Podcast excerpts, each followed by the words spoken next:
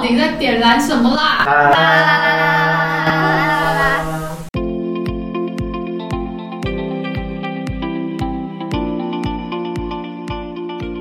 ！Hello，欢迎收听《到底在点燃什么啦》？这里是点燃天赋工作坊的线上广播。我们期待身为学生的你，能从故事当中听到一些自己，找到共鸣与启发。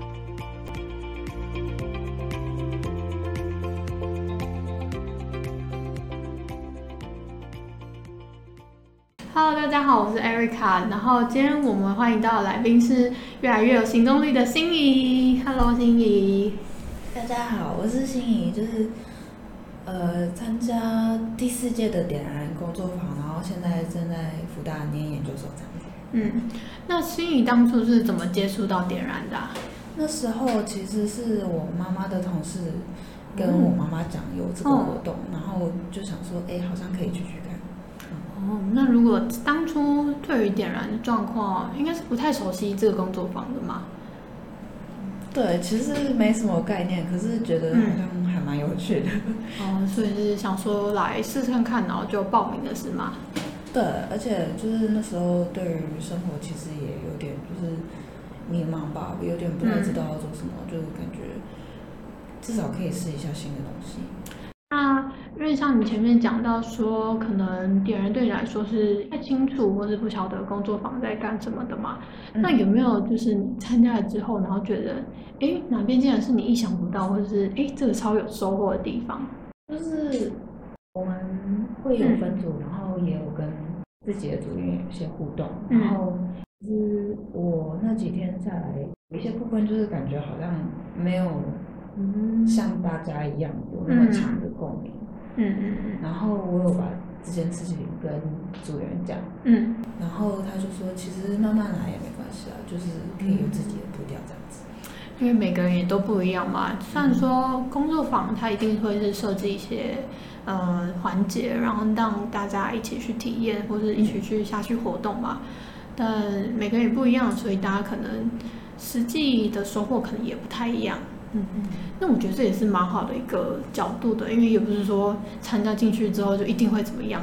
嗯，那有没有嗯，像是你刚刚说到，可能对于工作坊里面的一些活动啊、体验是相对来说没有那么强烈。那如果以这样的一个角度，你会怎么样去形容这个工作坊？就是就是至少给自己一个开头吧。那可以跟我们分享工作坊对你有什么样的影响？这样子。像是九月十九号有去听一个演唱会，然后那时候就是听了蛮感动的，因为嗯 那时候是工作坊的教练嗯开的，然后就因为他平平常会嗯可能比较是在指导我们之类的。嗯，然后，可是他也有做自己想做的事情，然后就觉得哎，还蛮感动的。有被感染到这样。嗯，然后那之后就在开学的时候有去钢琴社的嗯，起初活动，那是工作坊哪些地方去影响了你啊？或是你在里面是收获到一些什么吗？才有这样子的转变？有点像是本来一个对生活没什么感觉的人，嗯就变到现在哎，整个人超有感觉，就是那个后劲还蛮强的。嗯，后劲很强。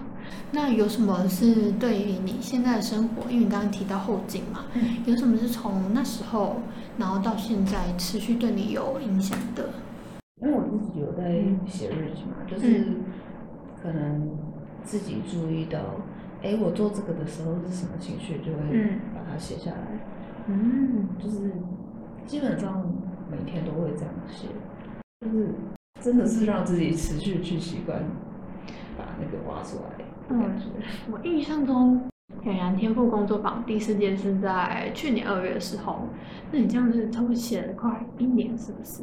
其实我不是那时候开始的，我是嗯今年嗯六月六月我们有个点燃的婚礼家活动，嗯那时候就是就是一个后续的活动，然后让你嗯回忆起可能那时候的动力，然后让你持续有写日记下来这个行动，是不是？嗯对，就是嗯呃，因为回娘家的活动的话，其实比我参加点燃已经有一段时间了。嗯然后可是回来的时候，我发现，哎，我还是蛮喜欢这个氛围的，所以想把它持续下去，这样子。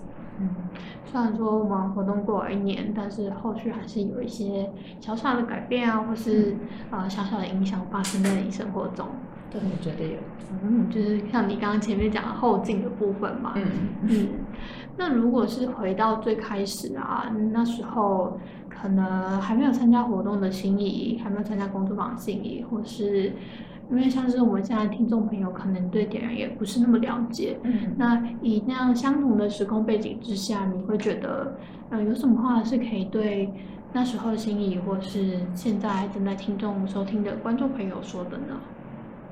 我觉得就是会想说，做些什么都可以，不用一次就做很伟大的事情，从嗯小小的东西开始也可以。慢慢累积嘛。对，嗯，那我们今天节目差不多到了尾声，那接下来如果对我们点燃天赋工作坊有任何兴趣的朋友，可以到我们官网、FB 或是 YouTube 做搜寻，那我们都有相关资讯在上面。好，那我们今天谢谢心仪。好，谢谢大家。